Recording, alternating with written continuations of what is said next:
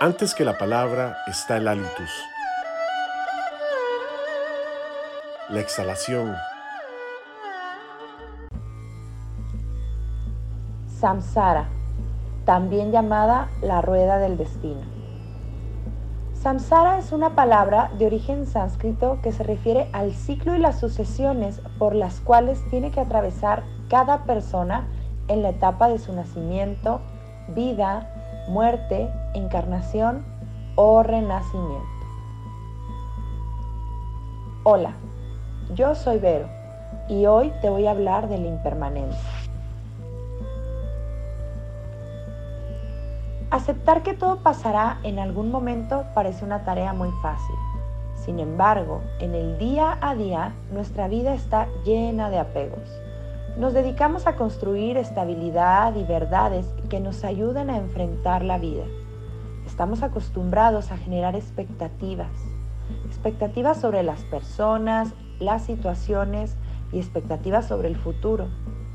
Desde este panorama, asumir la impermanencia y la transitoriedad de las cosas se convierte en un tremendo desafío, porque implica la renuncia de todo lo ya conocido, la renuncia de lo cómodo, y más precisamente la renuncia al control. El cambio es inevitable y todos reaccionamos ante él, a veces con tristeza, a veces con incomodidad e incluso muchas veces con resistencia. En el libro Presencia del Budismo de Jorge García Montaño nos explica la ley de la impermanencia de la siguiente manera.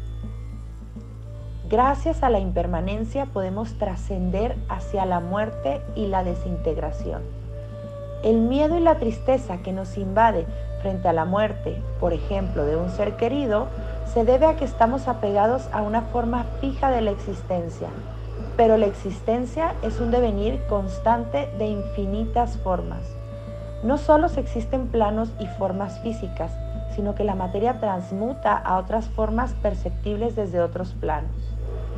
En la interpretación podemos comprender que todos los seres y fenómenos pasarán por el ciclo de samsara y su energía y existencia trascenderá hacia otros planos. Así como una semilla de maíz es impermanente y cambia para crecer en una planta, la impermanencia debería entenderse no necesariamente como la muerte, sino como la evolución. Para el budismo, la impermanencia es una de las características inherentes de todas las cosas y seres, ya que según el budismo, la impermanencia da sustento a la existencia.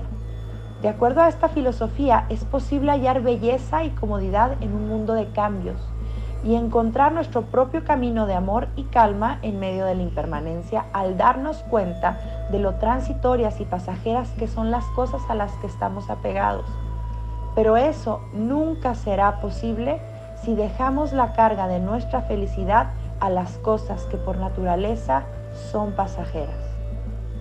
Entender la impermanencia nos ayuda a entender la vida, a aceptar los cambios, a abrazar las emociones que la inestabilidad trae a nuestra vida, a aprender de nosotros mismos y a la práctica de la humildad y el amor propio. Aprendemos entonces a no abandonarnos, a alegrarnos con las pequeñas maravillas del camino y de la vida, a reconocer quiénes somos a través del miedo, de la tristeza, pero también a través de la alegría. Cuando estamos realizando nuestra práctica de yoga, usualmente nos movemos de una postura a otra, algunas veces con facilidad y otras veces no tanto. El movernos dentro de nuestro tapete es una invitación a mantener la conciencia de nosotros a pesar del movimiento, así como permanecer en una postura fija durante varios minutos nos abre el espacio para la introspección. Es la práctica del cambio constante y de la impermanencia.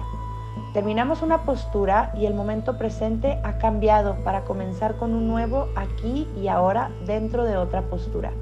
Y lo que sucede en medio de eso es la transición.